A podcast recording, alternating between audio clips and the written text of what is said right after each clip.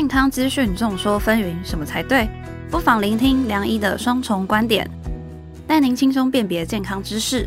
欢迎收听《健康问梁医》。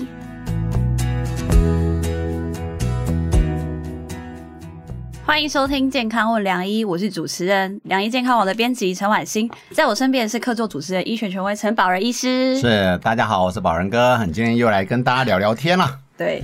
哎，宝仁哥，我想问你说，你知道每三十分钟就有一个人罹患，然后他还是蝉联十四年的癌症之首的疾病是什么吗？癌症之首，没错，听起来不是什么好事。我很想说是我们妇产科的，但是我知道我们妇产科的乳癌虽然排很前面，可是大概排不到第一名去了。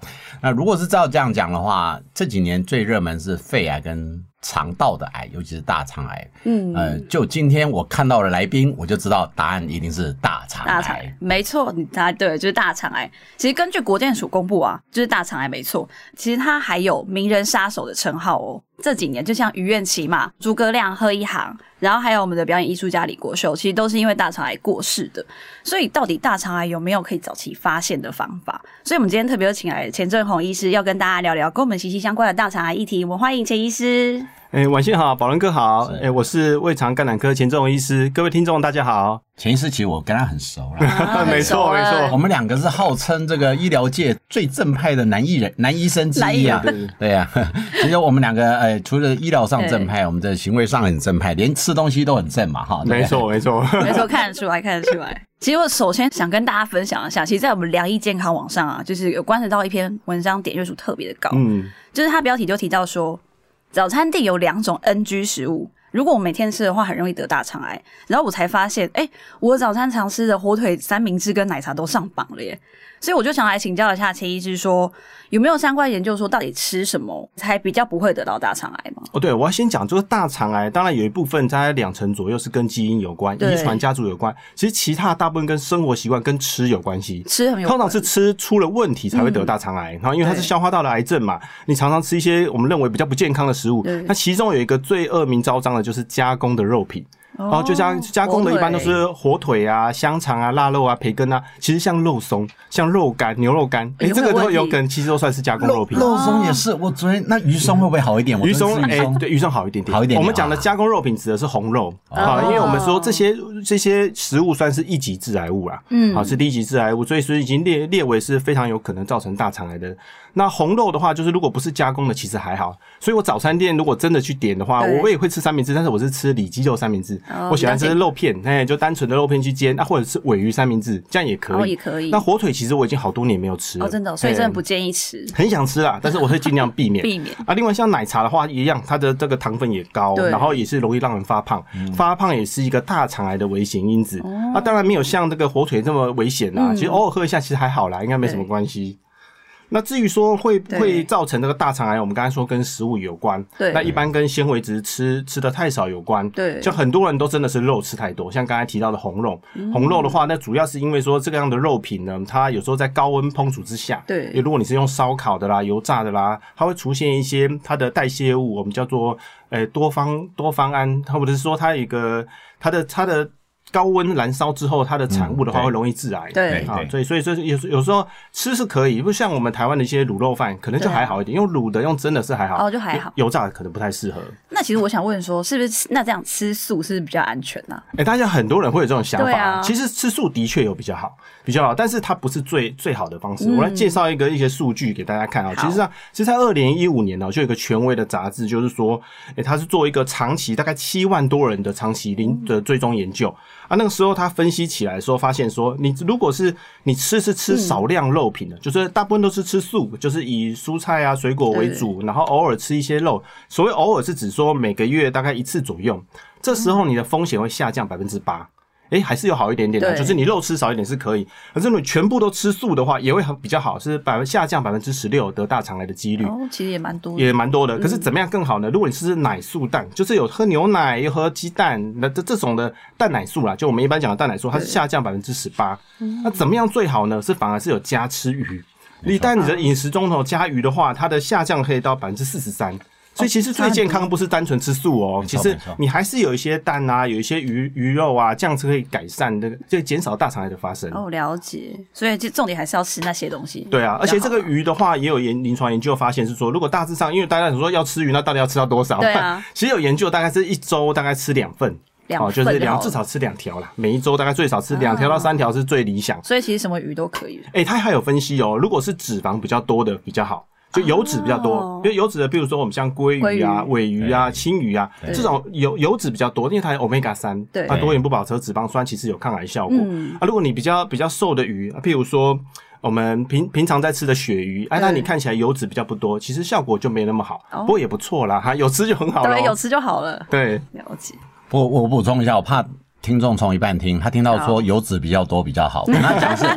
鱼肉里面的油油脂比较多，因为鱼油鱼油呃鱼肉的油脂含一些不饱和脂肪酸，其实它是比较所谓的好的油脂。没错，没错。那其实那个前一次聊到这边，我们就讲到以前我有时候去演讲会讲这种人人生的健康，这样一命二运三风水四积阴德五读书啊。一命就是我们讲的基因哦，二运就是你的生活的某些调节，嗯哦，三风水其实跟生活的环境有关，四积阴德我要回应就是刚刚讲的。四基因的概念什么？做好事跟做坏事的概念。因为我有很多病人会有这种逻辑哦。我知道红肉不好，但是我吃了红肉以后，赶快吃几个纤维 来抵掉，你知道抵钱债。其实我们看到很多的研究，其实多做好事比不上少做坏事。你从诶研究看都看得出来很多，少做坏事其实更有影响。那讲到这个食物，我们妇产科也来凑个热闹。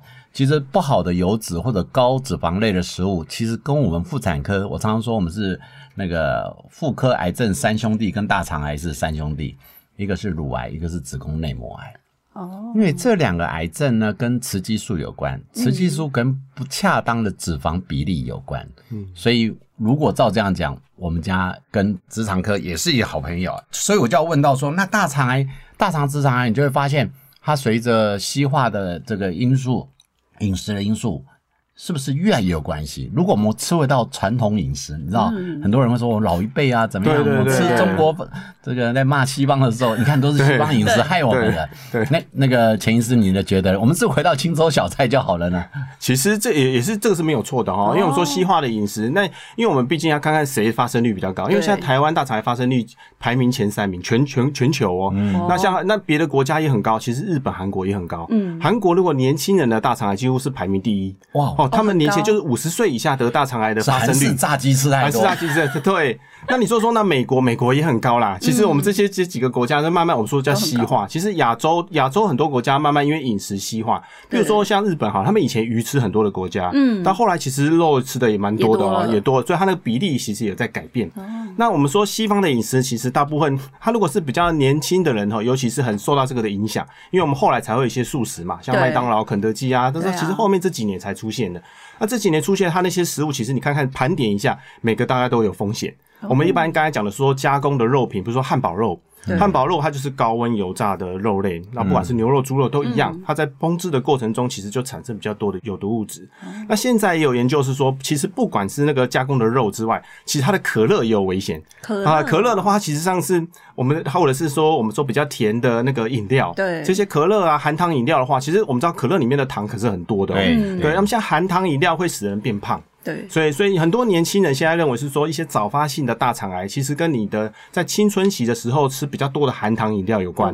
认为说现在糖吃的比较多呢，变得比较肥胖，其实在很年轻的时候就得大肠癌，就不见得只有单纯是肉啦。所以几乎加起来，它整个整份，你以以前觉得说好像汉堡最严最危险，其实可乐也很危险，饮料也很危险，他们也有好几个兄弟一起来，那是团伙生意啊。对啊，对啊。所以这个大家要小心的，但这个就回归到呃，我们听众想问的一个问题，我们其实很多东西都预防胜于治疗。大肠癌有没有什么好的早期自我侦测的方式？我常举个例子，每次我们子宫颈癌哈，都说啊异常出血就要来，但是我们子宫颈癌最常出现的症状叫没症状，所以但是在有症状里面也只能告诉大家有异常出血要来，其实最好是例行的检查。我不知道大大肠癌是不是跟我们子宫颈癌有类似的故事啊？哎，其实差不多相同的观念呢，因为其实很多癌症的在初期的时候都其实并不是很明显的症状，对，尤其是我们大肠啊，大肠其实有一个宽度嘛，它真的长了一个肿头，尤其像零期或一期，后来肿瘤只有一点五公分、两公分的时候，其实其实不见得有什么感觉，就肠道其实排便不太会受影响。那那真的有到有症状的时候，事实上它就是肿瘤都比较大了。所以你想要初期来筛检出大肠癌，其实还是就要看筛检，像粪便潜血检查，有点像我们做子宫膜片一样啊。就说你还是要靠一些筛检。所以我们筛检当然是针对无症状的，啊，就是没有什么症状，大概还是要靠筛检才能早一点找出那些早期的病变。那如果开始慢慢这个肿瘤越来越大，比如说大肠癌本来是一个很大的息肉，也许它两公分、三公分，那那时候息肉慢慢会演化成大肠癌。变成大肠，但到大肠癌的时候，当它影响这个管径，因为我们管径它有一个粗细嘛，那它里面的肿瘤当它越来越大，譬如说已经占满这个管径的一半左右的时候，这时候你粪便通过的时候就不太容易，嗯，排便就排不太出来，所以你可能原来本来是比较成型的形状，后来变成比较散状，或变得比较细，这个我们叫做排便习惯改变，嗯，那所以我们说它的症状里面，我大致上有列四个，第一个呢就是排便习惯改变，大概有七成大肠癌的人都会有排便习惯改变的状况，那这是它形容是指的是说，哎，你本来比较成型条状的，后来慢慢就变得比较稀啊，比较软，或者是变得比较细。那这个时候就代表说，你的大肠的这个大肠有一定程度的阻塞了，大概也许哎不太难通过。其实一般人都会以为便秘才是讯号，所以只要改变都算。对啊，对啊，便秘有些人是长期的，他可能长期因为肠子蠕动差，排便都排不太出来，他可能是平常好几天就上一次。那像我们这种大部分我们听到的这些大肠癌的病患，其实大部分都是他本来排便还蛮正常的，可是后来最近这几个月，他就觉得说啊，像他上厕所的次数增加，哦，因为他没办法一次排干净嘛，嗯，因为他就是就就一次只能出一半，一点一点一点出来，所以他大便实际上会上，都是软软的、稀稀的，那这样可能持续一段时间，自己也觉得怪怪的，好像以前排便不是这个样子。那这种症状通常是持续的啦，嗯，像有些人他是有时候正常，有时候又条状，有时候又正常，这个其实就不不太像。哦，它是持续的，对，因为它毕竟它是一个生理，它一一个病变病灶造成的，所以它常常都是持续的。那如果你说偶尔间歇性的发生，也许是肠燥症啊，还是说吃坏肚子啦，压力太大啦。那我们大家提的就大概一个月左右以上，它都一些排便习惯的改变，嗯，然后它都变得比较软。那但是这个变化大概都是在比较远处的大肠，就是说我们在乙状结肠、直肠比较会这样子，嗯，啊，如果是在右侧比较深结肠的地方，它有时候也不见得会排便习惯改变。好，毕竟有些人得大肠癌，他的因为我们在右侧的大肠，它的粪便还没有成型，在这个位置的时候，那个还没有成条状，所以它真的长癌症的时候，排便习惯也不会改变。那它会什么症状来表现呢？它可能就是用贫血的方式表现。第二个症状可能说也许是贫血，嗯，他就有些人他觉得排便好像也没什么问题，肚子也不会痛，可是不知道为什么做体检，他的那个血色素就比较低，或者是他最近觉得说比较累、比较疲劳，那比较容易喘，身体有些贫血的症状，那就有可能是说，哎，他有贫血的地方。所以这个有时候看抽血可以当做是一个端倪啦。那另外就是看出血啦，就是你排便出来的大便里面有没有带血。如果真的在直肠啊、乙状结肠有有有肿瘤比较大，它会溃疡会流血，就会看到血便的状况了。通常血便就会紧张啊，就会来看医生了。对对对，我们常常讲的，女性如果贫血，排名第一名先找我们妇产科看。但是我们常就是，哎，我们家没事，我就说你去找肠胃科看，因为最常见反而是胃的出血以及大肠的隐性的一些出血会被忽略掉。对，那那除了这个出血之外呢，我们第四个会症状就是有时候会腹痛腹胀。对，他有时候就说，哎，你真的才是长一个肿瘤，到后来还是会痛哦，还是会不舒服，常常有局部某一个点啊，会有点闷痛，排便就因为它排不出来嘛，整个肚子都很容易胀气啊，然后会容易觉得好像最后当然可能会有一些便秘的状况出现。那这样的话可能就不太不太妙了，这样不太妙。其实刚刚医生有讲到说大肠息肉，那我就想问说，那大肠息肉切除之后复发的几率会不会蛮高的？还是其实还好？哎，它这个其实因为它有一些致致病的因子，对，那就是假设你原来的生活习惯，像我们说抽烟、喝酒，这些都会容易造成这个大肠癌的发生。哎，我们刚才说一些高油脂的饮食啊，或者是蔬菜水果吃比较少的人，那你的原来的生活习惯没有变的话，它当然还是可能复发啊。因为你这个大肠息肉，当然你把它那个。那个息肉切除掉，就是有问题的地方切除掉，是可以减少大肠癌的发生。因为毕竟就没有什么东西变了嘛，我们说是息肉变成大肠癌嘛。对，那你把它切除掉当然很好，可是别的地方肠子这么长，你这个地方长息肉，别的地方可能还是会再长息肉。对，所以改变自己的饮食习惯是非常重要的，不然它还是会再长新的息肉出来哦。哦，了解。所以就是还是要注意，就是平常的生活饮食。对对对，是没有错。不过我觉得我先补充一下，其实我之前我的 fellow 是做肿瘤研究的。其实那时候在一九八几年，大肠直肠癌是我们肿瘤发展史上的一个最漂亮的 model。嗯，什么 model 呢？它就是从息肉开始有点变坏。嗯，那就大大肠直肠癌那个潜意识已经了解，它有五个癌症基因在把关。哦，有三个是好人基因，一个就是要把关了，要把它救回来；有两个是坏人基因要变。就警察跟好人之间如何去 bargain，哦，谁打输了，最后就慢慢往癌症走。那息肉就刚刚讲到，息肉慢慢一点点病变到严重病变到很严重的病变。其实这个模型到后来就用到很多的癌症，我们妇产科也是运用了这种癌症，包括我们子宫颈。的病变，或者是子宫内膜的病变，好，所以这个部分也衍生到，如果是大肠刚刚提到的息肉的检查，很多人就说，那如何息肉自我发现？你知道现在很多人很伟大，你知道？对，每次子宫颈息肉，哎，我以前有息肉，陈医师，你可不可以教我怎么如何自我检查子宫颈息肉？我说可以啊，你自己腿打开，如果能鸭嘴撑开，你再放了 一道进去看就可以。但是我要提到就是，哎，我就把这个问题回回馈给钱医师，对，如何？大肠直啊直肠的息肉自我检查，其实我觉得一定很难。反而是回到你们家，是不是定期的某些检查会比较好？哎，对，当然最简单的是一个潜血的筛检，好，就是息肉大大个程度还是会出血啦。嗯，所以就是以我们台湾的国健局的统计来说的话，如果你粪便潜血检查阳性，就代表说大大便里面有出血的话，大概大概我们是说有大肠癌的几率大概是百分之四到二十分之一。二十分之一，那也有另外二十个人里面会一个是大肠癌，另外呢大概有九个人里面是大肠息肉。啊，另外有十个人里面是大概是正常，哦，大概也不是说大家有粪便检查阳性的都有问题。那我打个岔问一下，因为你知道中国人喜欢吃火锅，那如果前一天刚好吃麻辣鸭血，是不是大验大肠潜血还是有一些，还是有些有可能的啊？条件伪阳性嘛？对，所以前几天要不能吃内脏类或者血类的食物，有这个有这个说法吗？因为它跟检测的方式有关啊。但是现在的检测方式，我们叫它的检测方式已经比较可以避免这个伪阳性的，是对。但是我们还是建议病患就三天之内你。还是尽量可以保持不要吃到有血液肉的制品，含血量主要不能因为它会搞错啦，检查可能会误判，比较麻烦。对啊，那所以我们刚才是说，如果你真的粪便前来检查阳性的话，其实做进去当然也许不是癌症，但是事实上有看到大的息肉啊，这时候你就会发现说有真的有息肉。那因为息肉刚才听到大概统计起来大概百分之五后来变成大肠癌啊，所以你真的找到息肉的话呢，把它切除的话，就可以避免大肠癌的发生。嗯。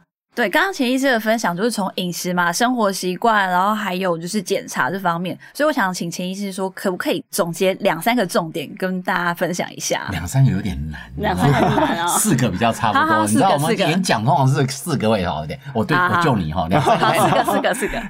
对，你让我四个，不然我会讲一大堆。对，那第一个的话就是我们看自己的年纪啦。对，其实如果你是五十岁以上，大概一定要做就是粪便前血前血检查的筛检。